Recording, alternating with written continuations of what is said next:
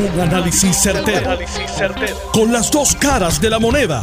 Donde los que saben no tienen miedo a venir. tienen miedo a venir. Esto es el podcast de Análisis 630 con Enrique Quique Cruz. Bueno, el día comenzó de una manera bien interesante. Esta mañana yo fui a invitación del representante Eddie Charbonnier allí a un sitio en el área del condado a tomarnos un café y hablar del pasado, del presente y del futuro. Y cuando estuvimos hablando allí, fue interesante porque en breves minutos desde que estuvimos allí, pues eh, salió el comunicado de prensa por parte de la primera dama y y sus expresiones sobre la ley de libertad religiosa. Y yo personalmente, hoy estamos a 13 de junio, quedan 12 días para presentar cualquier tipo de legislación que vaya a ser aprobada y el 30 de junio pues todo se limpia y se va y se sigue por ahí para abajo. Yo personalmente me preguntaba por qué el Partido Nuevo Progresista se había metido en este bollete. Y, y, todavía me sigo preguntando. Y es interesante cómo por la mañana la primera dama hace unas expresiones a favor de los proyectos y de la libertad religiosa, digo, en contra de lo que se iba a aprobar, y por la tarde ya el gobernador estaba pidiendo que los retiraran porque no hay consenso. Y aquí las presentes generaciones y las futuras generaciones tienen que entender algo. En lo que es la religión, han habido guerras, matanzas, saqueos, violaciones, delitos, desde que la historia es historia. Desde que la historia es historia. Al día de hoy, al día de hoy, en el siglo XXI, todavía hay guerras, asesinatos, saqueos, violaciones, abusos, matanzas, genocidios por la religión. Y aquí nosotros, cuando digo nosotros, tanto PNP como populares y no afiliados, creemos que somos los más listos y los más cheches del mundo y que vamos a lograr un consenso con cuestiones religiosas. Y quien único logra consenso con cuestiones religiosas, lamentablemente, no son ni los religiosos, son los tribunales. Que a base de la constitución, en nuestro caso la constitución de los Estados Unidos, pues se toman decisiones y ellos deciden qué va y qué no va. Pero, y esto lo mismo va para los que están apoyando y los que están en contra de la, de la legislación que ya no es, ya lo mandaron a sacar. Pero la realidad de todo esto es que históricamente, en la historia de la humanidad, en la historia de, la, de la, tierra, del, del mundo, pues eso es una de las batallas que todavía el día de hoy no se ha podido resolver y no se va a resolver.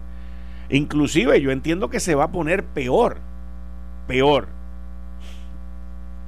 Entonces, cuando una parte, ya sea X, trata de imponerle algo a otra parte, ya sea Y, pues ahí es donde comienzan los conflictos. Y con tanta situación, tanta legislación y tanto asunto que se puede resolver versus otros que se ve que no se van a poder resolver, pues entonces la situación se convierte en una cuestión de prioridades. Y las prioridades deben ser qué es lo que podemos resolver. No es a lo que podemos llegar un consenso este eh, soñoliente, porque esto es soñar con que se va a llegar a algún tipo de consenso en algo que no va a haber consenso. No lo va a ver. No existe y no va a existir. Y este tipo de legislación lo que hace es revivir, revivir el sector religioso en contra del gobernador Ricardo Rosello. No hay de otra. Eso es lo que hace este tema, ese tema. Ese tema, eso es lo que hace. Porque el sector religioso apoyó, firmó un acuerdo y fue y votó por Ricardo Rosselló y el Partido No Progresista. No votaron por Alejandro. Y si Carmen Yulín, Eduardo Batia, o Roberto Prats o el que sea va a ser el candidato a la gobernación por el Partido Popular, ese sector no va a votar por ninguno de esos tres. No va a votar por ninguno de esos tres. El sector liberal va a votar por esos tres. Y en mi opinión, el Partido No Progresista no tiene nada, nada que buscar en ese sector. A excepción de uno o dos legisladores que quieren aspirar a otras plazas, como lo es Soela Boy, por ejemplo, que vio una oportunidad y un vacío en, en representación porque ella quiere la alcaldía de San Juan o supuestamente le interesa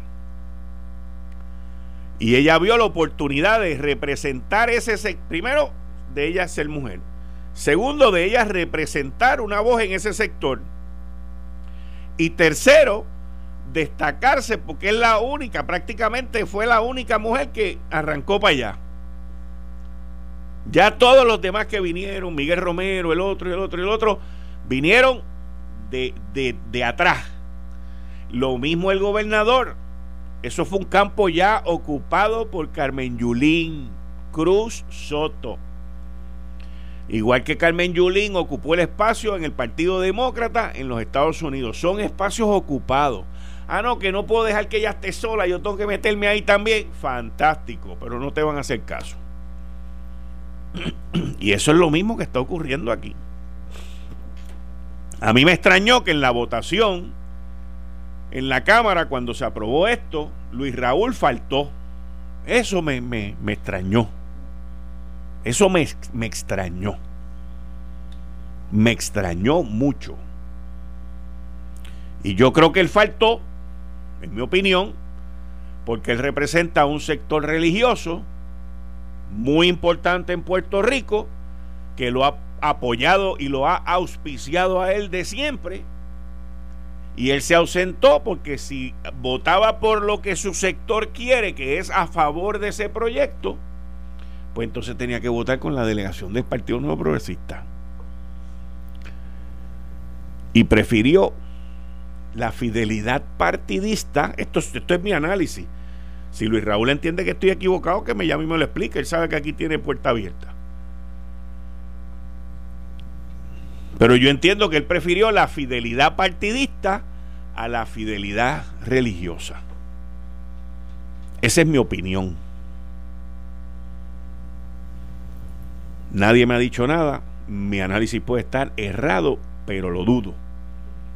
A menos que él me llame y me lo explique. Si no me llama, pues entiendo que estoy en lo correcto. ¿Verdad? No, pues yo sé que me estoy yendo. Y yo lo sé. Mabel ya le tiene que haber dicho, y José Cruz y toda esa gente. Mira aquí que está hablando de ti. Así que, ¿por qué el PNP quiere, por qué el PNP quiere buscarse fuerte? ¿Por qué el gobernador vuelve y se mete en esto? Le gusta, le gusta. ¿Por qué, por qué, por qué tú buscarte fuerte para tu fondillo? ¿Por qué? Yo no, yo no lo entiendo. Porque lo que hace con todo esto es levantar esas pasiones en contra. Eso es lo que pasa con esto. ¿Qué fue lo que dijo el gobernador? Bueno, yo voy a nombrar un comité de consenso, esto y lo otro, para aquí y para allá. Es que no va a haber consenso. ¿Quién rayo puede entender que en religión, tres de un lado y tres del otro, se van a poner de acuerdo a representar a todos los demás que están afuera. Jamás eso va a ocurrir.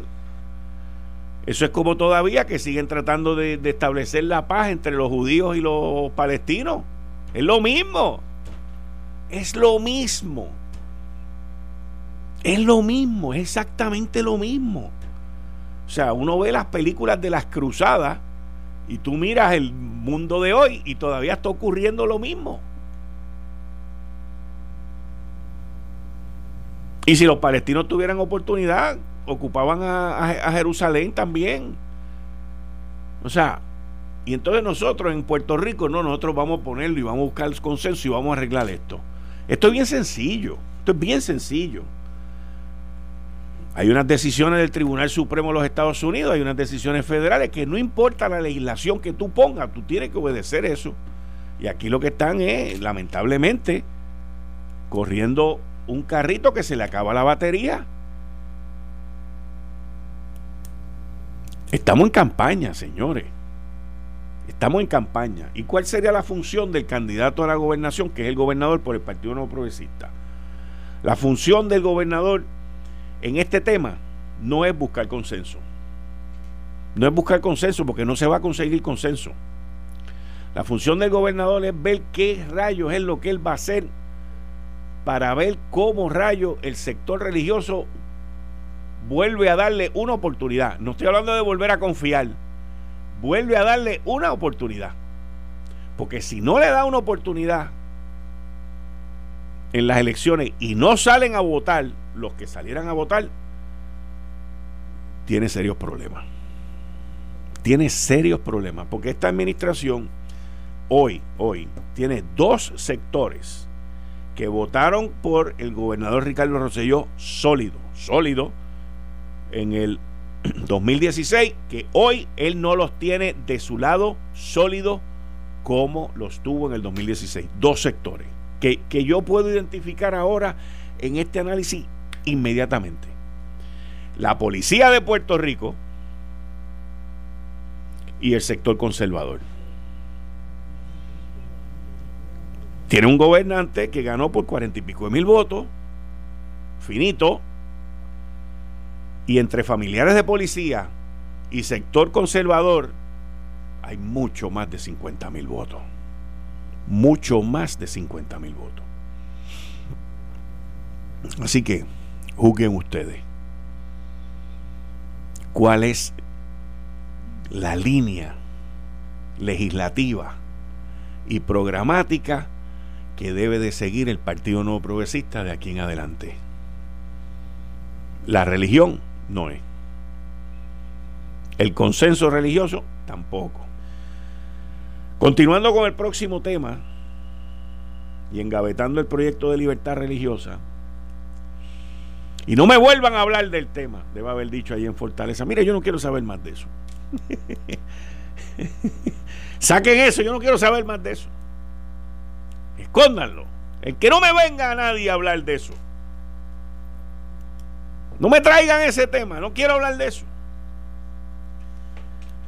Natalia Yaresco sale hoy, tal y como era de esperarse, lo habíamos dicho aquí, y repitió que no va a haber subsidios para los municipios, que la ley 29, que es la que eximía a los municipios, del pago del sistema de retiro y del pago de mi salud, que eso no va, porque eso no es parte del plan fiscal. Y el argumento de los legisladores y y de los municipios y de y del gobierno es, pero si tenemos el dinero, ¿por qué no se puede hacer? Ella dice que esas dos leyes, esos dos proyectos son 300 millones y que nadie todavía le ha dicho, según lo último que yo leí, nadie todavía en la administración le ha dicho de dónde van a sacar los 300 millones. Y nadie le ha dicho. Y ustedes saben que en la última reunión que tuvo la Junta de Supervisión Fiscal, se designaron 10 municipios que van a ir a través de un plan piloto. Y esos alcaldes han estado diciendo, dame más tiempo porque no sé qué va a pasar con la ley 29, dame más tiempo porque no sé qué va a pasar con esto. Pues hoy ella lo dejó saber, no hay más tiempo que esperar. Y ese plan piloto va a terminar como el Rosario de la Aurora. En donde la Junta entonces va a dar una orden, va a ir donde la jueza y los va a ordenar a que le entreguen el plan fiscal. Va a terminar como el Rosario de la Aurora. Mira que te lo estoy diciendo. ¿Y qué pasa? ¿Qué es lo que pasa? Que aquí hay un choque de filosofías. Y también lo pueden describir como un choque de política pública. La Junta de Supervisión Fiscal entiende que hay un número grande de municipios que están quebrados y que como único subsisten es por los subsidios que el gobierno central les da. Y que esos municipios, pues si no pueden estar sustentos, que no pueden ser autosustentables, pues tienen que buscar una fórmula nueva, sin esperar que el gobierno les dé chavo. No tengo duda que ese es el camino que lleva la Junta de Supervisión Fiscal. A veces uno tiene que crear el caos para que aflore y salga la cosa para afuera. Y eso es lo que está provocando Natalia Yaresco y la Junta de Supervisión Fiscal. Yo le garantizo a ustedes que después del 2021, después de las elecciones, si continúa la Junta que está, en el 2021 van a haber decenas, no 10 en un, en un plan piloto, van a haber decenas, decenas de municipios que los van a poner en sindicatura. Ya usted verá, ya usted verá. Eh, estás escuchando el podcast de Noti1. Análisis 630 con Enrique Quique Cruz. Atilano Cordero Vadillo, el economista Antonio Rosado. Y quiero, ahora que Atilano está aquí, quiero dar el pésame y, mis oraciones a la familia de don Alfonso Ballester, eh, que falleció recientemente esta semana. Don Alfonso lo conocí, compartí con él, tuve la oportunidad en una ocasión de viajar con él a Indiana, con él y su esposa Ilka y su nieto Eric y, uno de mis hijos eh, que iban para el campamento juntos y ese viaje de Chicago a Indiana que lo hicimos en carro y tuve la oportunidad de compartir con él y con su esposa y, de, y con su nieto y, me enseñó un sitio que vendían una pizza allí espectacular a donde fuimos, a Colbert. Y fue un viaje muy lindo, muy interesante, del cual siempre pues recordaré. Eh, mi familia y la familia de ellos, también con su hija Ilka y todos sus hijos, pues han sido muy cercanos por muchos, muchos años. Y hoy tuve la oportunidad de pasar por la iglesia de Perpetuo Socorro, rendir mi pésame, darle mi pésame. Y don, don Alfonso fue uno de esos pilares que tuvo la industria de alimentos y bebidas en Puerto Rico y fue miembro de la Junta de Directores del Banco Popular por muchos años y uno de esos líderes que ya no se hacen y ya no se ven tampoco en la industria en Puerto Rico. Así que, don Alfonso, eh, que descanse en paz y Matilano, si tú quieres dar unas palabras, pues adelante y bienvenido igual a la muy buenas, muy buenas tardes a todos, antes que nada, y como siempre, un placer y un honor estar aquí todo el jueves. Cordial y abrazo, saludo a mi amigo Papo, que está aquí, nuestro economista. Eh, yo me uno a tus palabras. Eh, don Alfonso fue eh, mi íntimo amigo mío y don Alfonso fue mi mentor. Alfonso me ayudó mucho en, cuando yo estaba comenzando en el mundo de los negocios y fue uno de los pilares cuando formamos AMIDA, la Cámara de Mercadeo, Industria e Distribución de Alimentos. Fue yo creo que fue el tesorero más, más longevo que estuvo allí en tiempo. Así que don Alfonso este, un hombre muy querido, tanto en la banca como en la industria de alimentos. Y todo el que vaya a ver, yo estuve una, una ventaja que fui a ver este, una vez unas clases a la, al viñedo de Vega Cecilia. Oh.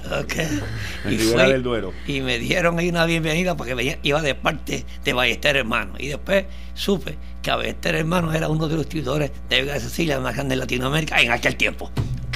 Así es que, pero don Alfonso marcó un hito en la industria de alimentos, con Ballester Hermano y las grandes y su grande compañía. Así que yo me uno a la familia, hoy yo estaba allí, le di un abrazo a, doña Ilka y me uno a, toda la familia este, de Ballester y de Ballester hermano. Vamos. Saludos a Tirano, saludos a Quique. Estos momentos así de que ocurren aparentemente como que más a menudo últimamente. Bueno, ¿qué pasa? Bueno, hace poco perdimos a don Diego Suárez. Don Diego, era, Pero es que eran de la misma generación. O sea, era la misma generación. Eran contemporáneos y son las dos empresas que por muchos años fueron líderes aquí en, la industria de bebidas y alimentos. B. Suárez y, Ballester Hermano. Eh, ambos con raíces en España también. sí, de descendencia este, española. Exacto, descendencia española.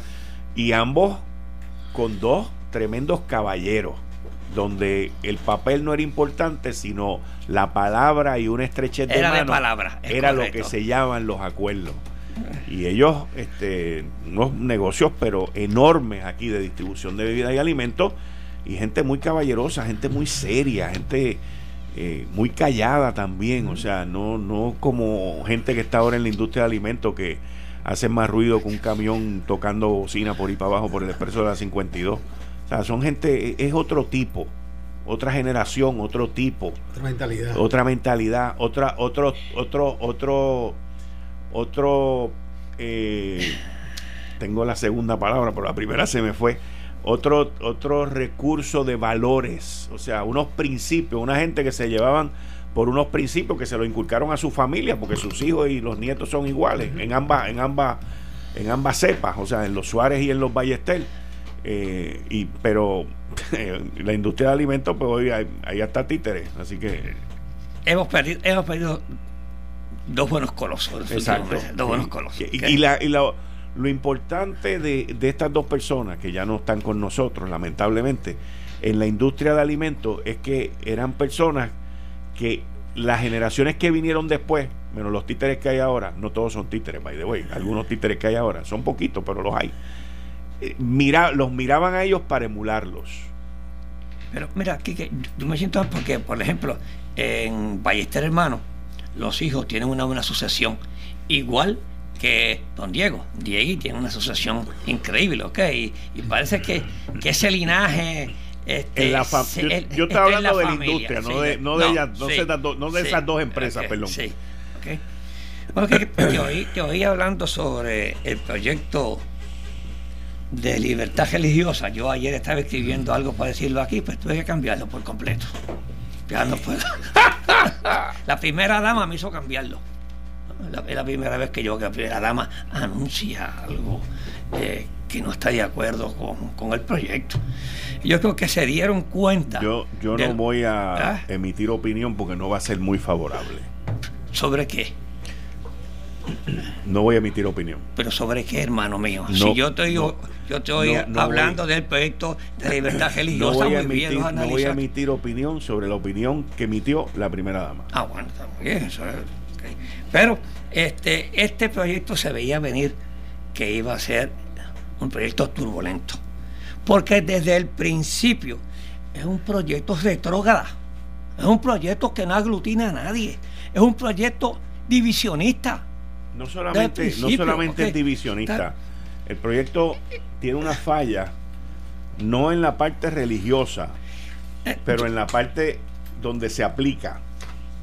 Oye. Y te voy a explicar por qué, porque esto es algo que me sucedió a mí, y no quiero cortar tu hilo, pero a mí esto me prendió la mente. Pero mira, mira, mira que te según yo lo tenía, este era un proyecto que aumenta el descrimen, lo aumenta el descrimen. Y y, es un proyecto que va, este, que va, iba a causar los mismos efectos que está causando las expresiones y, lo que está haciendo el presidente Trump en contra de los emigrantes, que se ha exacerbado, ¿ok? Este, la parte en contra de los latinos en Estados Unidos. Y aquí esto le iba a dar nuevamente, se iba a exacerbar, que iba una persona, que no, tú no podías atenderlo porque era homosexual o, o no, o, no te caía bien, y, entonces tú no ibas a atenderlo. ¿Por qué? ¿Qué derecho tú tienes para eso? Si tú eres un servidor público, tú eres un servidor público, tú tienes que servirle a todo el mundo. Está discriminando. Es que, es que no, el gobierno no puede hacer eso. Pues claro. Entonces, ¿para qué tú legislas para algo que tú no puedes hacer? Porque hay, hay ah, decisiones federales. pero tú, a ti que te gusta el punto político, Quique este, un este era un proyecto que quería complacer a todo el mundo, a los religiosos. ¿En dónde? Ah, este proyecto. Entonces, el que complace a todo el mundo no complace a nadie. Correcto. El que, entonces, este era un proyecto que hicieron, que, hicieron un caballo y salió un camello. Y digo una cosa: el proyecto tenía, tú sabes dónde fue que verdaderamente el señor gobernador pensó y dio para atrás cuando Ricky Martin, Anita y todos los artistas se retiraron encima porque eso mueven muchos votos. Eso mueven votos. Eso mueven votos. Eso mueven más votos que el sector religioso. El sector religioso mueve, eh, eso mueve mucho más votos. Porque eso están en las redes sociales, eh, este, entran en la juventud. Okay, ese es el problema. Y, y al señor gobernador ver esto, esto me cuesta esto, esto va, si, si yo apruebo al sector religioso esto, me va a costar voto. ¿Ok? Y si no lo apruebo, yo voy a ganar votos. Esa fue, esa fue la decisión. Fue puramente votos. Que se quedó un sector que no los va este, a, a, complacer.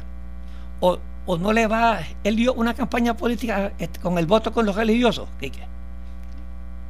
Él ganó con el voto de los religiosos. Ah, pero entonces pesó, pesó. ¿Quién tiene más votos en estos momentos? ¿El sector religioso o el otro sector? Y estoy seguro que yo, estoy seguro que votaron, vieron, hicieron números, hicieron encuestas, hicieron sondeos.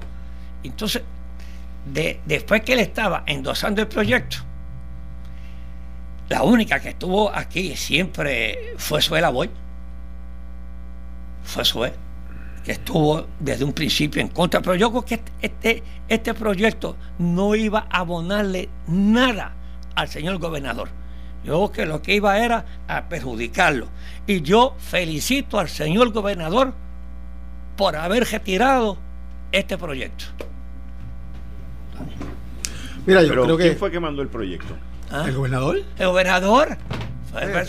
Porque fue de unas presiones religiosas, hermano, pero oye, oye, tú estabas poniendo... Ahora los religiosos están más endiablados con él. Está bien, pero está pero ¿quiénes son más? ¿Ah? ¿Quiénes votan más? No tenías que mandar ningún proyecto. Ah, Ese es mi punto. Pero tenías que complacer a alguien. el que complace a todo el mundo no complace a nadie. Y el proyecto se le fue de las manos. Yo te voy a decir una cosa. Olvidémonos de la religión por un, por un momento y darle paso al economista para que hable. Pero hoy yo leí un artículo que salió en el periódico El Nuevo Día que dice seis preguntas clave sobre el proyecto de libertad religiosa. Venga aquí. Y dice, no, primero, no aplica a la empresa privada. No aplica, no. Entonces, ¿para qué tú, gobierno, vas a legislar para establecer una finca aparte? Eso es lo primero. Buscando votos, hermano. Eso es lo primero, eso es lo primero. O sea, no te metes, si, no, si esto no aplica para todo el mundo, ¿para qué tú te metes en No te metas. ¿Ok? Segundo, exige un acomodo razonable que permita que el empleado pueda realizar sus prácticas religiosas. Pues tú sabes qué, yo estoy en contra de eso. Yo, yo estoy en contra de eso. Y te voy a decir por qué estoy en contra de esto. Porque en Puerto Rico puede haber un sector de gente que sean seria. Pero esto se va a convertir en un charlatanerismo. es que lo, lo, viví. Pero, lo viví y lo he visto. ¿Ok? Lo viví y lo he visto. Un día yo entro cuando yo estaba a cargo aquí de, una línea aérea y de un departamento de reservaciones, y, esto te estoy hablando en los 90, que se hablaba de, libertad, ¿sabes? de que me tienes que dar mi espacio, esto y lo otro. Cuando tú aplicas para un trabajo y estás desempleado o, quieres entrar en una buena compañía que paga bien y tiene buenos beneficios, te preguntan, ¿usted está dispuesto a trabajar siete, días, a la semana? Y turno rotativo de 24, o sea, de cualquier turno, porque las líneas aéreas, como otros negocios, operan 24 horas. Como nosotros. Y si tú quieres trabajar en una empresa como esa, Tienes que trabajar. ok, pues tú sabes cuáles son los horarios. Como supermercado, 24 horas. Exacto, ¿ves? Entonces, y si, y si es una línea aérea o es un banco, una empresa americana o europea que paga bien, que tiene buenos beneficios, que tiene buen plan médico, que en aquella época tenía un buen plan de pensiones, y eso, ah, yo quiero trabajar ahí Ah, no, yo trabajo cuando sea, como sea.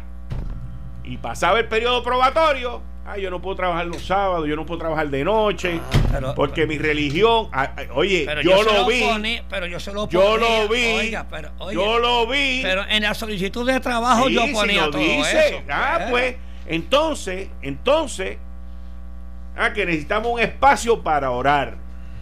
Pues está bien, tú tienes tu espacio allí para orar. Pero tú no oras en mis horas laborables. No, en mis horas laborables no. Lo que haces es trabajar. Pues tú tienes que trabajar. O sea, allí no, yo, no te, yo no te pago a ti para que tú vayas a orar. Tú quieres orar, tu hora de almuerzo. Tú quieres orar en tu break. Tú quieres orar antes o tú quieres orar después. Pero no que te lo pague la compañía. Y un día, te estoy hablando de un call center donde tú atiendes llamadas. Y un día yo estoy llegando y yo veo unos chamacos que están en el ascensor con una, eh, con una batería, unas panderetas y, unos, y unas, unas guitarras. Yo no digo nada. Subo a la oficina arriba y pregunto, vean ¿qué, qué es eso? No, eso es una oración que van a hacer ahora. ¿Qué qué? Me metí allí y les dije, para afuera todo el mundo. No, no, no, tú me perdonas a mí. Pues yo no he hecho nada. Tú me perdonas. Pero, yo he dicho algo. Oye, y yo respeto. ¿ah? Y yo respeto. Yo lo respeto. Eso es robar. Yo respeto. Yo no tengo problema, pero, ¿sabes? Una cosa es una cosa y otra cosa es otra cosa. Estoy de acuerdo contigo. Y te digo, todavía me acuerdo de eso y me molesta. ¿Ok? Entonces, este proyecto incluye eso. Un acomodo razonable para que la gente haga. Ah, pero, pues, pero, pero es en el gobierno, acuérdate de eso. Peor. Es en el gobierno. Peor. Es que donde, oye, donde peor. pero Quique, donde único se le permite todas esas barbaridades es en el gobierno. En la empresa privada no se permite eso. No se permite. Que por eso era exclusivamente para el gobierno. O sea, o sea, entonces quiere decir que discriminaba contra los otros empleados de la empresa privada ese proyecto. Pues entonces ese proyecto era un proyecto discriminatorio desde el principio. Siempre lo he dicho aquí, que ese proyecto es un proyecto discriminatorio porque solamente iba a, proteger a los empleados del gobierno y la empresa privada no. Mira, yo estoy de acuerdo y lo dije eh, antes, felicito al señor gobernador porque es un proyecto controversial que no le va a ayudar en nada al señor gobernador. Y yo, Quique, como empresario antes, y tú puedes, no sé, este, yo lo hacía, yo tenía un sinnúmero de los 3.600 empleados que yo tenía, pero yo tengo un sinnúmero de empleados que algunas veces eran buenísimos y me pedían el sábado libre porque eran adventistas o testigos de Jehová, y, pero se hacía un schedule donde ellos adelantaban su trabajo y hacían todo y le daban el sábado libre. Y eran empleados excelentes, buenos, ¿ok? Este, que rendían una labor extraordinaria. Eso se puede hacer. El empresario lo puede hacer. Pero lo malo es cuando te meten una ley por obligación. Ese es el problema. Ese es el problema. Que tú no puedes hacerlo porque a lo mejor tú ese sábado necesitas empleado. Y dices, mire, este sábado yo no lo puedo hacer. Ayúdame y los demás sábados yo te los doy. Pero eso en la empresa privada no nos iba a afectar. Ese, ese, ese proyecto desde el, desde el saque era discriminatorio contra los demás empleados. Eh, estás escuchando el podcast de Noti1. Análisis 630 con Enrique Quique Cruz. Bienvenida, licenciada Zoraida Buxó, el economista que le tengo que dar el espacio para que tú que yo te corté la, la, vez anterior cuando estábamos hablando de la libertad religiosa y todo este tipo de cosas. y no te dejé porque me, me fui en un viaje de esos. De los que tú te vas. De los que yo me voy. Pero le doy la bienvenida a la licenciada. Gracias, Kiki, Antonio, a, Tilano. Eh, enhorabuena. Saludo a todos los amigos que nos escuchan allá en redacción y quienes siempre nos sintonizan en Análisis 630 en Puerto Rico y fuera de Puerto Rico y por notiunotv.com. Así mismo es. Estaban hablando de la libertad religiosa y tú lo cortaste. No, no, no, fuimos, no fuimos, se fue a un. Atilano dio su parte, sí, y yo le di la mía, pero yo interrumpí a la parte, especialmente las declaraciones de la primera dama, que Dios la va a decir José. No, no, yo, yo lo que quería recordar es que eh, ese evento eh, prehistórico, ¿no? De, de, de, la visita que le hacen a Abraham, que le dice que va a ser este, va a ser padre, y el tipo fue a buscar la la sirvienta. y entonces eh, nació este Josué. Y, entonces después le dijeron, no, no, ese no era el caso, no era la sirvienta, era con tu esposa. Así que este, la, la, la, Biblia empezó el capítulo pues ya con, con desagravio y con, y con discusiones que son lo que hemos dicho aquí, que, que los problemas religiosos permean la historia de la humanidad y que no vemos, no vemos solución al problema. Así que, que, va a requerir un esfuerzo extraordinario de, la humanidad para ponerse en una perspectiva de, reconciliación y de buscar la forma de, atemperar las diferencias con, lo que es importante, que es la, la convivencia entre los, seres humanos. Pero mira, yo creo, José, en mi, este, yo soy evangélico. Eh, pero yo creo que aquí hay libertad de religión hay que libertad de expresión, hay que libertad de culto. Aquí yo creo que no, no debemos poner ninguna ley, ¿ok? Y menos esta, ¿ok? Esta, esta ley que lo que iba a promover era verdaderamente la discriminación, porque esto iba a promover la discriminación. Yo creo que Puerto Rico, los religiosos, hacen un trabajo excelente.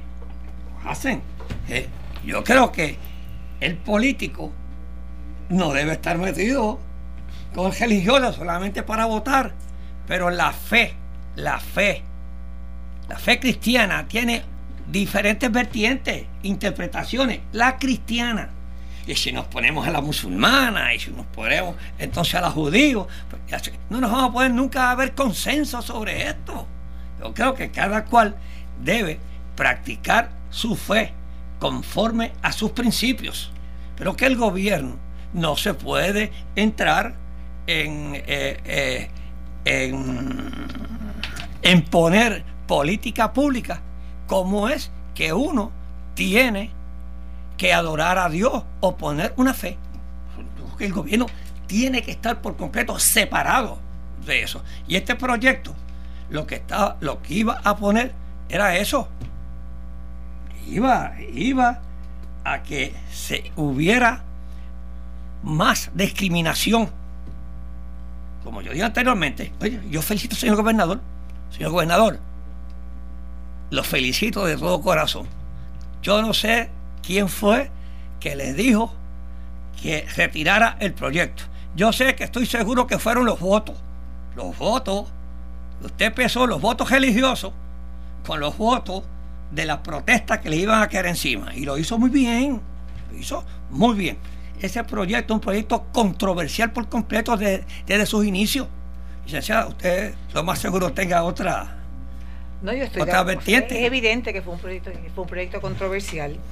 Eh, y lo que hay, hay, un refrán que se, que se usa más en inglés, pero yo lo voy a traducir, que dice, si no está roto, ¿por qué arreglarlo? ¿Por qué arreglarlo? O sea, yo quiero saber ¿Qué es lo que estaba roto para que entonces aquí llamar esta legislación?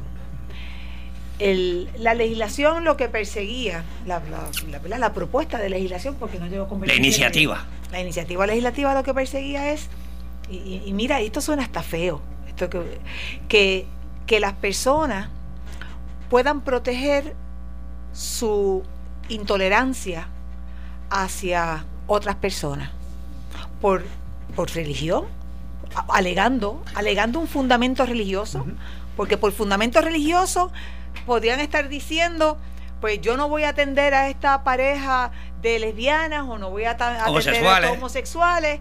Eh, porque mi credo religioso me lo prohíbe, pero de ahí a decir no voy a atender a este porque es un negro, hay un paso.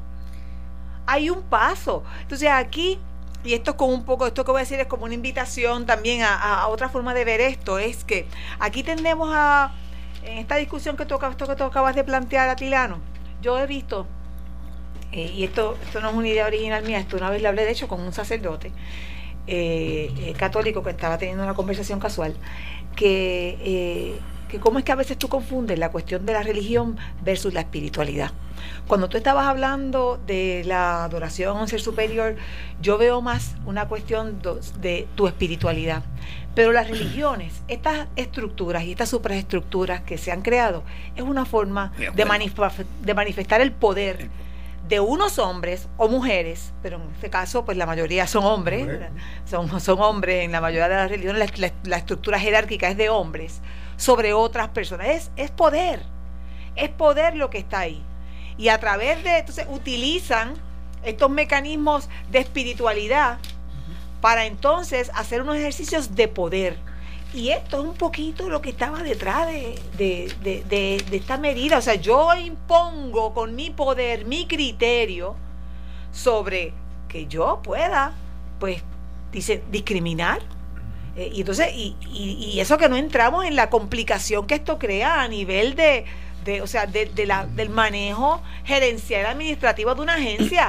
O sea, que venga aquí este Antonio Rosado y diga, no, mire, porque aquí llegó alguien, ¿verdad? con un ojo virado y yo no atiendo los ojos a la gente con un ojo virado, así que búsquese a Tilano y entonces yo tengo que buscar a Tilano, o sea...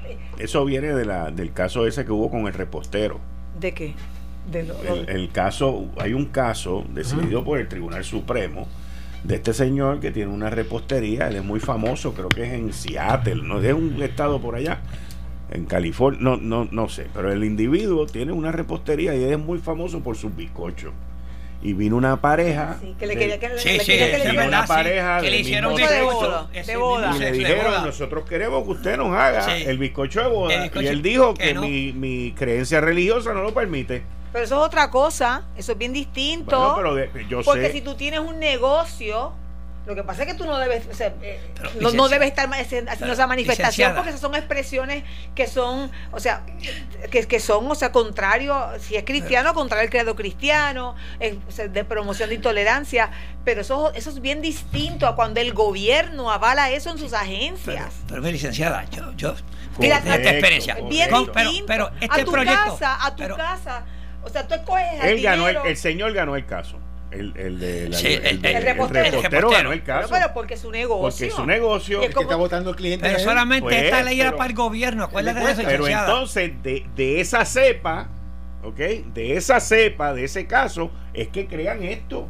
Sí, pero un escenario completamente distinto. Lo sé, por eso es que eso pero yo lo que, todavía yo no entiendo por qué yo, yo lo que entiendo, ciencia, es por qué el señor gobernador mandó este proyecto que está tan controversial a la legislatura y después tuvo que sacarlo. un proyecto controversial. Pero, entonces ahora, a, ahora, ¿a, quién está respaldando? Al sector religioso. No, pero es que acuérdate, está la cuestión esta de la prohibición de las terapias de conversión Todo eso, o, o, de redención, o yo no sé cómo no. están diciendo, a reparativas le dicen. No, es reparativas, la que sea, que quiera hacer terapia, que se las haga, es que de eso. Este, ese, desde su incepción estaba como que, o sea, lo que, lo que nace virado crece virado.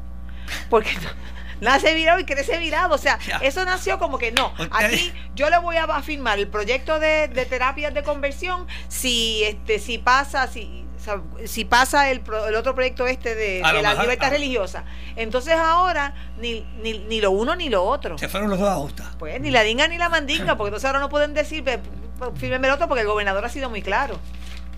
O sea, y, y, y habrá gente descontenta y gente contenta.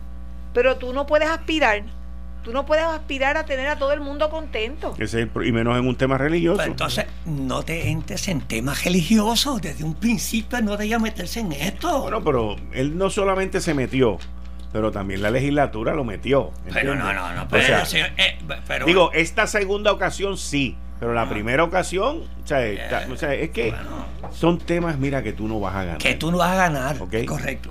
porque el tema aquí, el issue aquí, no es ni la libertad religiosa, no es este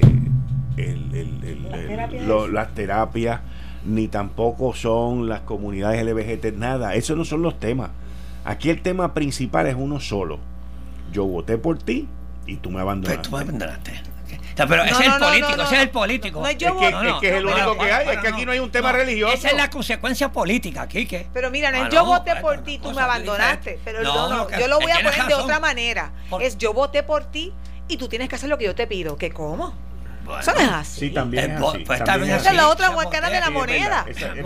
también es así. Por eso, por eso es que Tomás Rivera Chats, por eso es que Tomás Rivera Chats contesta hoy en un tweet atenderemos el proyecto, como quien dice, cuando yo lo pueda atender, más o menos eso es lo que él dice, y también dice que no vamos a no nos vamos no vamos a permitir el chantaje electoral o político. Pero claro, pero Tommy muy hábilmente como excelente político hace esa manifestación. Cuando sea aprobado los atenderemos sin presiones de ninguna clase, sin chantaje electoral y con buena fe, como tiene que ser. Así. Lo que pasa es que había un grupo de, de, de, religiosos diciendo que el señor gobernador se había comprometido con, con ellos para firmar este proyecto y que lo había abandonado. Entonces, el señor gobernador endosa el proyecto y ahí es que cae él en la, en la trampa. Ahí es que cae él. Entonces endosa, envía el, el proyecto. Pero según lo que yo leí, el gobernador había dicho. El gobernador nombró un comité de consenso. De consenso que nunca lo vas a tener. ¿Eh? Entonces agarró a tres del ala liberal que trabajan y están bajo nómina. Y digo, no sé si fueron tres, pero de que trabajan y están bajo nómina, en eso estoy claro. En el número no, pero en, el, en la. Eh, ajá. Agarró uno del ala liberal que están bajo nómina, ¿ok? Y les dijo, tú, tú y tú y tú van. Y agarró a otro del ala religiosa que están bajo nómina y les dijo tú, tú y tú y enciérrense ahí y pónganse en un consenso. pues si todos están bajo nómina, tienen un 5 como a guisadores no van no, no, se van a poner de acuerdo nunca. No, sí, se van a poner de acuerdo para complacer al jefe. jefe. Y entonces salen de allí con esta gran victoria como jefe. tenemos consenso. El de ellos. El de ellos. el de la nómina. Tenemos consenso. Ah, vemos papa. Ah. Entonces meten al gobernador en este salchichón que viene y hace el anuncio. Hay consenso. Vamos a mandar el proyecto. Y mira el emborujo que tienen aquí. ¿Ves? Con gente de ambos bandos que no tienen credibilidad con la legislatura. Ahí es que está el problema. ¿Ves? Ahí es que está el problema. Porque si tú tienes, si tú tienes que agarrar eso y llevarlo a la legislatura, en ese comité tenían que haber religiosos y liberales. Y liberales legisladores. Ahí esos fueron los que debieron haber puesto juntos. De todas maneras, el señor gobernador retiró el proyecto. Ya no se va a hablar más de este Después de la masacre. Bueno, pero es que no es que retire el proyecto. No, masacre. Él salió herido, pero él hay, hay tiempo para, para reponerse. Pero mira, pero espérate, pero para técnicamente, o sea, el gobernador, bueno, el gobernador es el presidente de la conferencia legislativa, ¿ok? Pero quien retira el proyecto es el cuerpo, es el, el, el autor en este caso, como ese, ese proyecto pues pasó por el pasó por la aprobación de la Cámara, pues esto pasa allá al Senado. Lo que el gobernador básicamente está diciendo es, yo no voy a firmar esto. La primera dama hay una declaración esta mañana muy importante que dijo que no estaba de acuerdo con el proyecto. Ya el proyecto estaba moribucal. Hay unas declaraciones. La primera dama ya la jefa de la casa. la jefa de la casa muy, muy sensato de la primera dama que dio esas expresiones que dio esas expresiones que decir no me cuque no tengo comentarios al respecto. estoy cucando es, que es la verdad ok.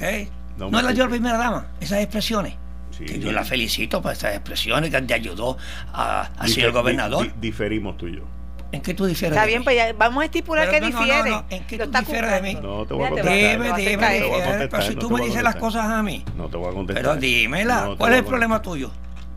bien grande. ¿Cuál? Bien grande. Yo te voy a hacer una pregunta ahorita y yo sé la contestación que tú me vas a dar.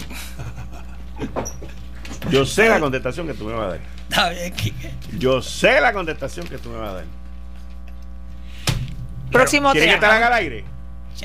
¿Quiere que te la haga al aire?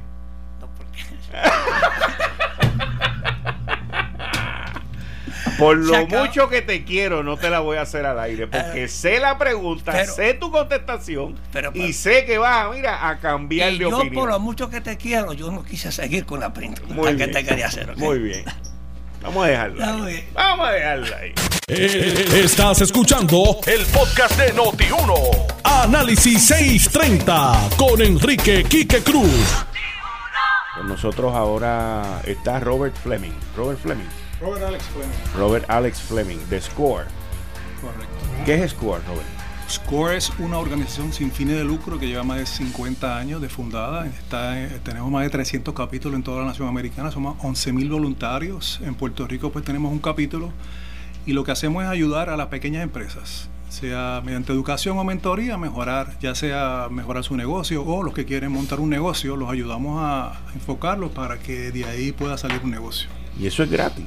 Eso es gratis, exactamente. Y llevamos eh, haciendo eso hace más de 50 años. De verdad, yo no había oído aquí en Puerto Rico. O sea, viene alguien que va a montar un pequeño negocio y puede accesar la red de Score y dice mi negocio es esto, es así, es así, está en tal sitio. Y ustedes dentro de la red de voluntarios que ustedes tienen buscan a alguien entonces que pueda hacer la mentoría y aconsejar a esa, a esa pequeña empresa que va creciendo.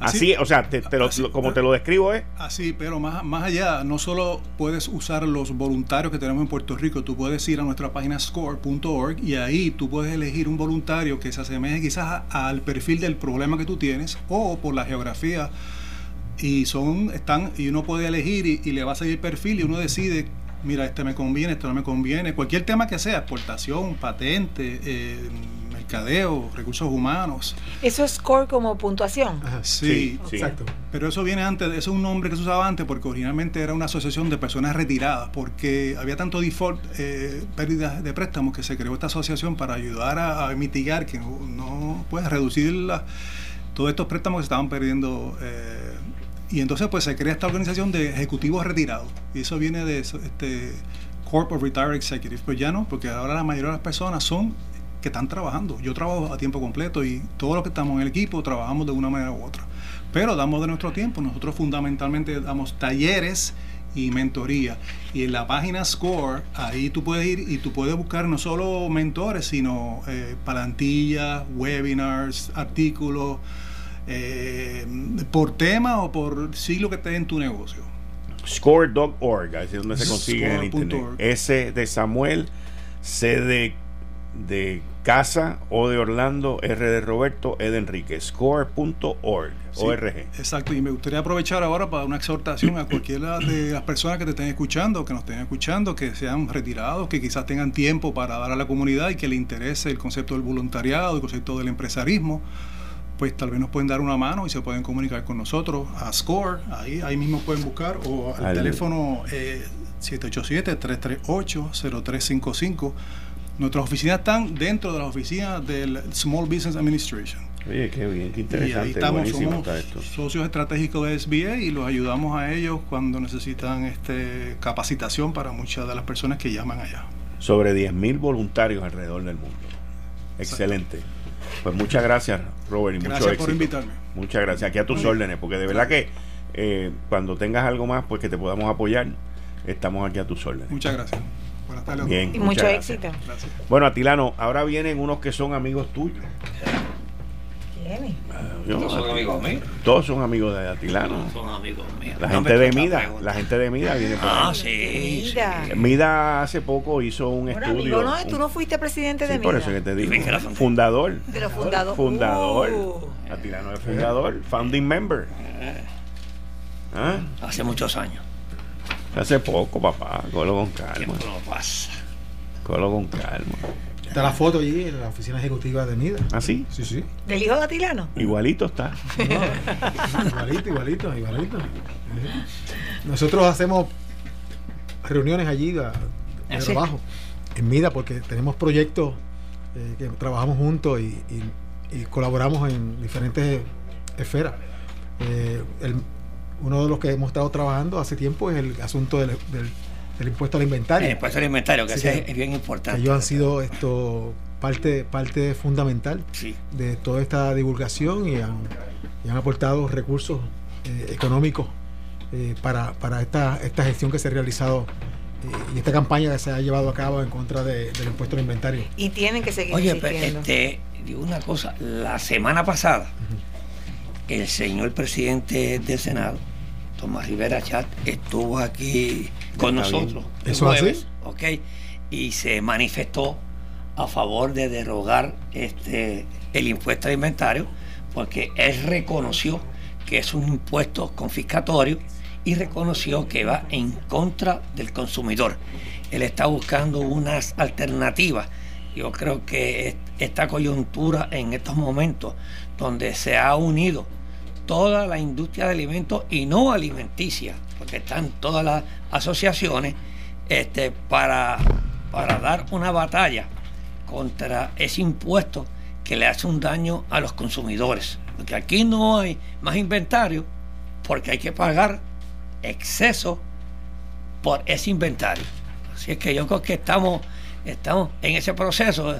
Las manifestaciones del señor presidente pues, ah, sí, fueron contundentes. Fueron contundentes y la dieron eh, en este programa fue que se dio. Sí, el jueves pasado. Sí, el jueves pasado. Que yo creía que Noti uno iba a darla por la mañana como la gran noticia, ¿me entiendes? Una noticia contundente. Porque, sinceramente, en la forma que se manifestó el señor presidente del Senado, fue una forma convencible. Y yo conozco al señor presidente del Senado y hemos tenido nuestra discrepancia en proyectos que él cree y en proyectos que no cree. Pero en los proyectos que él cree, él siempre ha ido bien conmigo. Y, y, y, en la forma que él se expresó, él, él lo que quiere defender no es al empresario, es a los consumidores porque está convencido que, el impuesto al inventario que le hace daño es al consumidor. Eso ha sido parte de esta campaña educativa que hemos levantado y que, y que continúa todavía en, los medios y en, la, el sistema. Así que eso definitivamente lo podemos este, eh, esperar, que, este asunto se resuelva eh, fundamentalmente próximamente. Bueno, tenemos aquí dos amigos Mida ¿Cómo están? Bienvenido. Identifíquense ahí. Félix Aponte de Supermercados a Granel. Ok. Elvin Tosado de Supermercado Fanco. Muy bien. Ah, eh, ya tenemos aquí eh, tres supermercadistas. Ah, sí. Yo soy Catilano, tú eres padre de los supermercadistas. Pero, pero, el fundador de, de, de, Mida. Pero importante, locales. Sí, locales. Muy bien. Oye, son, son de los que trabajan em, duro. Empresas puertorriqueñas. Pues mira, estamos aquí para invitarlos a, al Conference and Food Show de, de MIDA. Esto va a ser llevar a cabo el 27 al 29 de junio del 2019 en el Centro de Convenciones de Puerto Rico. Ahí estaremos con todo, eh, tendremos radiografía del consumidor el jueves, tendremos eh, háblame háblame háblame de la háblame de la radiografía del consumidor porque ustedes hicieron una eh, ustedes hicieron una encuesta hace poco y y a mí me llamó la atención de que las ventas han bajado, pero han bajado porque los fondos federales del PAN han bajado, o sea que en la encuesta del año que viene pues van a subir con los 600 millones de pesos. Pero háblame, háblame de la radiografía del consumidor ya casi a dos años después del huracán María. Mira, eh, eh, este año eh, es bien interesante porque nos arrojan unos números, lógicamente, eh, esperados, ¿no? las ventas iban a bajar a consecuencia de la de, la merma en, en los ingresos. Eh, pero sí cuando vemos el estudio en, en, detalle, que hicimos las entrevistas, eh, muchos encuestados, ¿verdad? que fue lo que nos llamó la atención. El 49% de, los, de las 1.350 entrevistas que hicimos reciben eh, la ayuda del PAN, de acuerdo al Departamento de la Familia, va, básicamente está en un 45, un 46%. Por, ahí. Pues, porque más o menos estamos en los números. Pero lo que nos llamó la atención es que el 77% de, ese, de esos encuestados están de acuerdo en lo que la Junta Fiscal en estos días ha presentado, de que, pues mira, eh, te voy a dar la ayuda, pero tienes que trabajar o tienes que estudiar. O sea, y ver el 77%, pues vimos que es un, número alto bien significativo. Y, déjame añadir, y si tienes un 49% de los encuestados que recibe el PAN y un 77% que ve con buenos ojos que se le obliga a trabajar, vas a tener un, uno de esos, de esos grupos que reciben la ayuda que están, ¿verdad? Pues, aparentemente dispuestos a trabajar. Definitivo. O sea, entonces cuando vemos el 77%, o sea, si desmenuzamos el, el estudio como tal, pues entonces e, ese otro restante, pues posiblemente sea pues la abuelita, la persona que real, que realmente no puede trabajar y que realmente necesita ese estudio. es cuestión de, de, desmenuzar el, el, estudio, ¿verdad? Y, y, y, de verlo de diferentes maneras. Este, también vimos otro detalle bien importante, que cuando dan la ayuda, el, el consumidor decide comprar lo que necesita. O sea, entonces cambió a lo que era eh, el, precio, la, eh, el, private label y se fue a las marcas nacionales. Cuando eliminan la, ayuda, eh, vuelve nuevamente a lo que es el, el, chopper, donde el chopper entonces del año pasado ahora baja, baja la participación de lo que es el consumidor. El chopper juega entonces un papel bien importante porque al tener menos, menos ingresos, ese, ese participante de, la tarjeta pues busca especiales para poder rendir su dinero. Entonces entra, entra en términos de mercadeo, entra el chopper como, como herramienta. Primer instrumento de decisión. Como instrumento, exactamente. entra el chopper, entra entonces lo que son los periódicos digitales. ¿Verdad? Otro, otro dato bien interesante, ¿verdad? Que entra en el estudio que estamos, que estuvimos viendo y analizando, fue las compras online. O sea, eh, eh, fue un sector pequeño entre la entre la muestra lógicamente porque todavía todavía ¿verdad? está, comenzando está comenzando, ¿no? en unos sectores este bien pequeños pero cuando se analiza y esto lo vamos a estar dando los detalles allá en la en la en el estudio de radiografía pero sí voy a adelantarles que interesante por demás el ticket de compra del, consumidor online es más alto que el consumidor que va al supermercado. o sea, y eso, y eso hay que verlo. hay, que pesos. hay que verlo de cerca, porque entonces tenemos un consumidor que realmente ya está enfocado en lo que realmente necesita y no necesariamente la venta por impulso pasa a ser un, un, un, un punto importante. Y un consumidor de más poder adquisitivo. En, bueno, en ese caso, en, online, Pero porque hay menos tiempo. pero hay menos tiempo para Zoraida. Hay menos tiempo. O sea, para el Yo que lo va veo a que en el del internet tiene más tiempo. No. Si tú vas al internet, cuando yo compro por internet, o sea, primero, las marcas importantes, porque tú esperas un estándar. Eso desde, desde alimentos hasta ropa. Hasta ropa. Eh, y uno tiene menos tiempo para ir y montarse en el carro y el, y el tráfico y el estacionamiento y la experiencia. Entonces tú tienes más tiempo para comprar en internet, menos tiempo para ir al supermercado. Yo tengo menos tiempo eh, en su totalidad, por lo tanto, para maximizar mi tiempo compro por internet. Pues por eso te digo. esa, era mi interpretación. interpretación, la mía es distinta.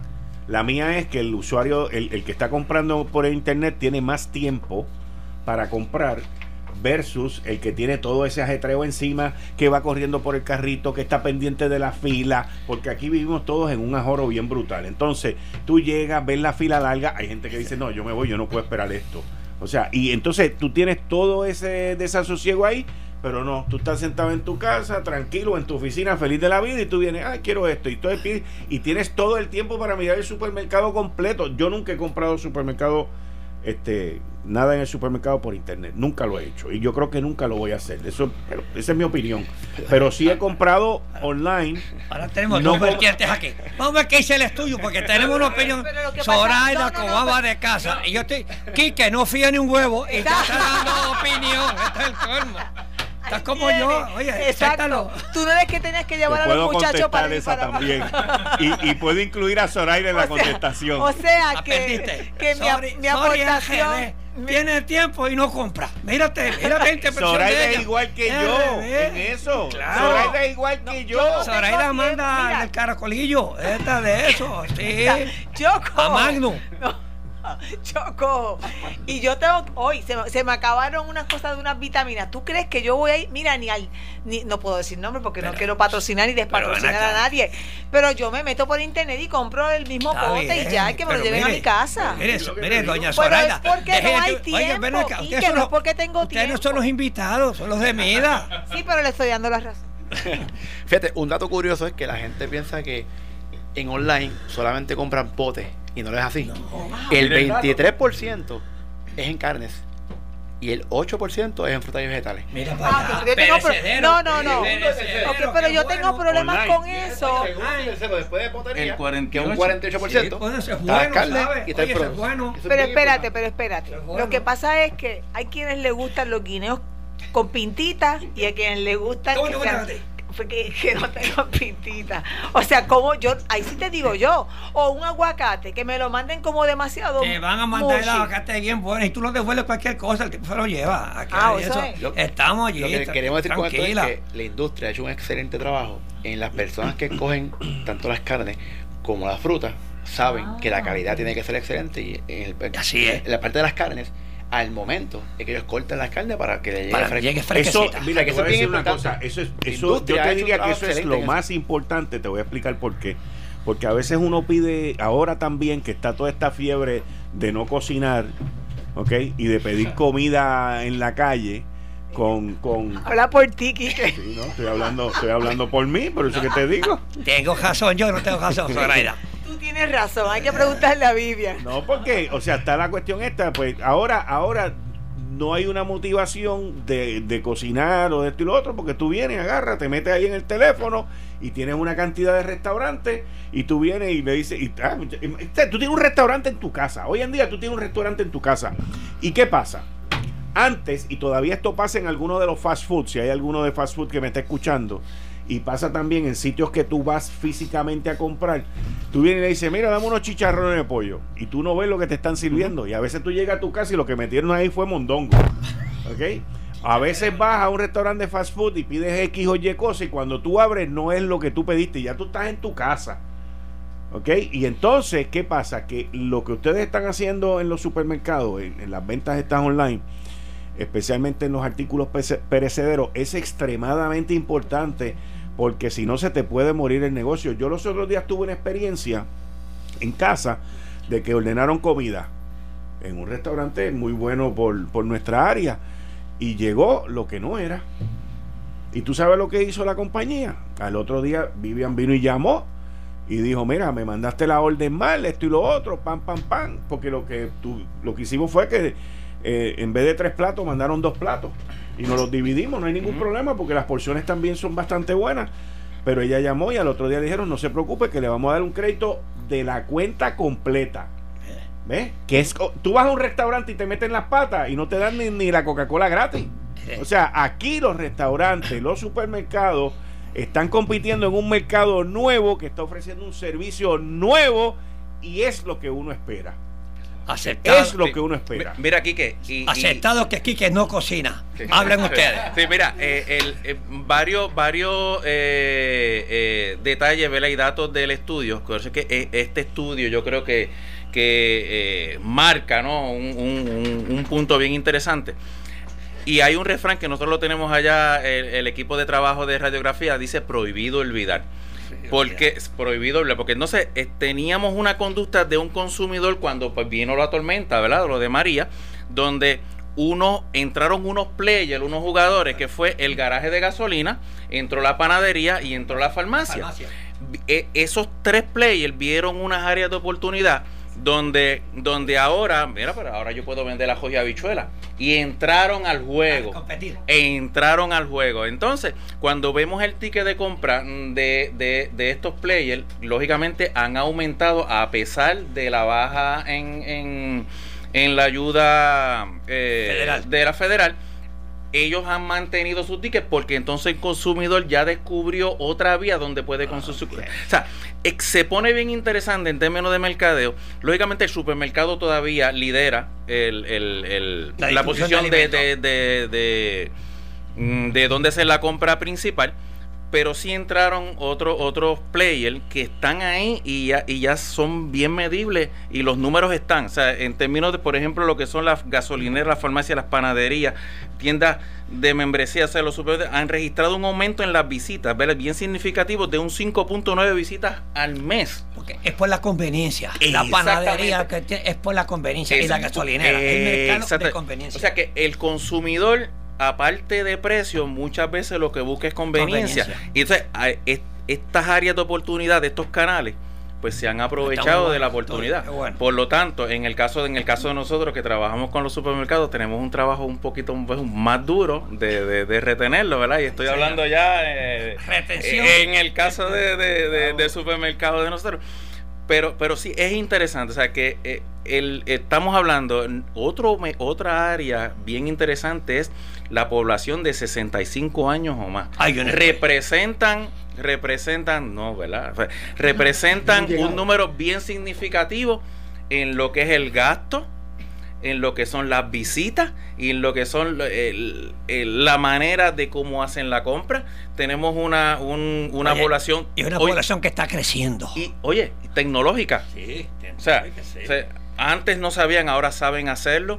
Eh, y donde tenemos, por eso es que nuestro estudio se llama Dos generaciones, una industria. Está bueno esa. muy bueno, muy bueno. Ha tenido unos cambios violentos, ha tenido unos cambios violentos. Pero fíjate, yo entiendo que de la manera que vi este estudio y, lo, y, qué bueno que ustedes están hoy aquí con nosotros y los que puedan ir esados pues se van a disfrutar esa gama, porque aquí lo que estamos tocando son los piquitos de, la encuesta y del estudio, pero eh, es una de las industrias, eh, por lo menos diría en Puerto Rico, que ha avanzado en la cuestión tecnológica, porque lo que viene detrás de ello, o sea, lo que viene por ahí es arrollador.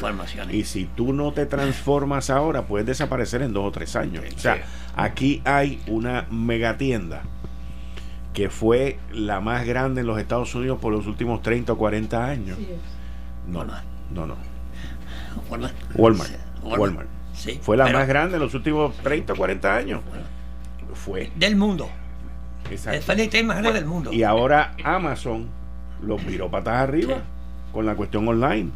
Y ellos vinieron, tuvieron que comprar una compañía online, han hecho 20 cambios y 20 cosas, pero el, el esto es como... Bueno, Amazon compró hasta Whole Foods en Estados Unidos. Por eso te digo, por eso te digo, o sea, que, pero para... Sí, porque eso es importante de que hace falta un sitio también. Hace falta un sitio bueno, han abierto librerías. O sea, y han, o sea, están con, con, la, con ambas partes, pero ellos hicieron el negocio al revés. ¿Ves? Ellos empezaron online y después vinieron físicamente. Y, y los supermercados he visto que aquí en Puerto Rico, eh, principalmente los locales, han hecho una transformación tecnológica rápida, asertiva, asertiva, porque Walmart ya lleva como dos o tres pruebitas de, del online y ha fallado. ¿Ok? Hasta que ya, o sea, hay, mira, hay veces que cuando tú llegas al segundo no va a haber manera de tú volver a llegar a primer lugar. Porque ser primero eh, no es llegar, es mantenerte. ¿Ok? Y en la industria de alquiler de carros, que es una industria que yo siempre seguía mucho, Siempre hubo uno número uno y siempre hubo uno número dos. Y hace 30 años están iguales. Están iguales. ¿Ok? exacto. Uno es uno y el otro es dos. Y no hay manera. Y hay veces que tú pues decides que te vas a quedar en segundo lugar. Pero esta gente, los amigos que están aquí de los supermercados locales, han decidido que no va a ser así. Los felicito, de verdad. Qué bueno. pero que yo tengo que, este, yo tengo que felicitar especialmente a ellos que vienen del mercado pequeño y están muy importantes. Jóvenes que lo que están viniendo a las asociaciones, porque muchos hijos cuando ellos fueron de Mida eran apáticos, así que yo los felicito a ustedes. Y eso como la tenemos en la misma este, línea de los atilanos, como aquí. unos sucesores buenos. Como aquí no, ¿verdad? La gente de la radio, a menos que nos vean por Noti 1 TV y ustedes están aquí en el lado, o sea, eh, que la gente sepa, o sea, a, pues Atilano pues lleva muchísimos años, pero quienes nos están visitando aquí, que están líderes de estos supermercados, son unos caballeros jóvenes, o sea, ustedes qué, qué tienen, ustedes tienen... 40, en los 40. ¿Tú diste la curva de los 40? No, yo estoy apenas, cumpliendo 50. Pero... Ah, bueno, está bien, está en los 40, está en los 40. Ah, wow, sí, por eso que, pero digo, no, o sea, se, ven súper bien. En la industria, en, en el sector que ustedes están ahora mismo, ¿qué es con toda esta cuestión tecnología y todo esto, ¿qué es más importante? Si tú tuvieras que decir número uno y número dos entre precio y servicio? Eh, ahora mismo, servicio. por encima de precio. Por aunque usted no lo crea, por encima de precio. Pero, porque te pregunto por la como me dijeron, como ustedes hablaron ahorita de los shoppers, ¿ok? Que by the way, si me pueden contestar, nos queda poquito tiempo, pero yo nunca he entendido por qué en Puerto Rico los cupones, los, los cupones de descuento nunca, nunca pegaron. Culturalmente. Solamente ¿Le da vergüenza a la gente? Es correcto, le da vergüenza. Le da vergüenza es cultural, Es cultural, sí. Es como no trabajaban los ancianos de Bagger aquí y los viejos. No, o sea, tú en Estados Unidos, todo el mundo trabajando. No, no, tú vas en Estados Unidos la, y te la gente se para en la, esto y sacan así El mazo de cupones. un mazo de cupones. Toma, toma, toma, toma. Mira aquí que eh, eh, eh, los Rebeldes Estudio, por eso es que lo invitamos a que vayan el, el, a ver el estudio el jueves, el de radiografía del consumidor, que va a estar todos los detalles. Pero una cosa bien importante con relación a lo que acabas de mencionar. Eh, el chopper es un, es un factor importante, pero el consumidor está buscando servicio, está buscando limpieza, está buscando calidad de producto.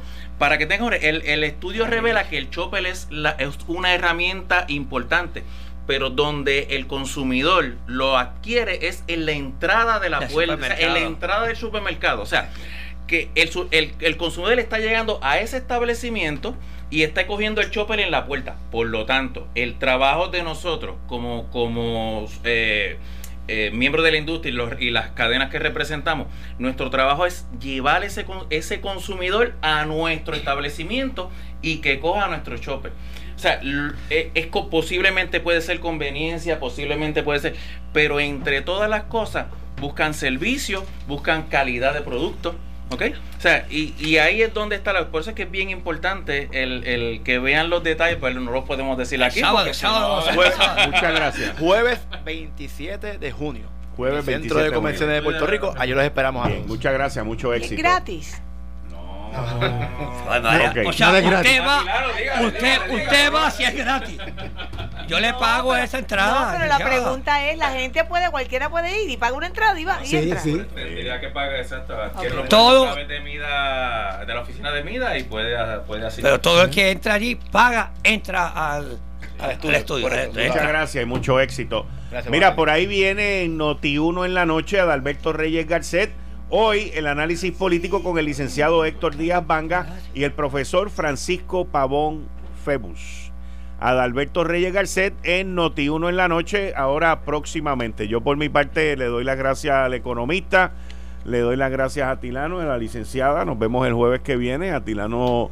feliz día de los padres. Feliz día de los padres. A Tilano, a Tilano, a Quique, a Antonio, muchas felicidades en el día de los padres. Que la pasen bien. ¿Qué que tú vas a cocinar yo los padres? Sí. ¿Eh? Va a cocinar ni cocinar. La, la España te envió la paella. España te envió España, papá. Una paella. Pone a los hijos a trabajar. y una paella.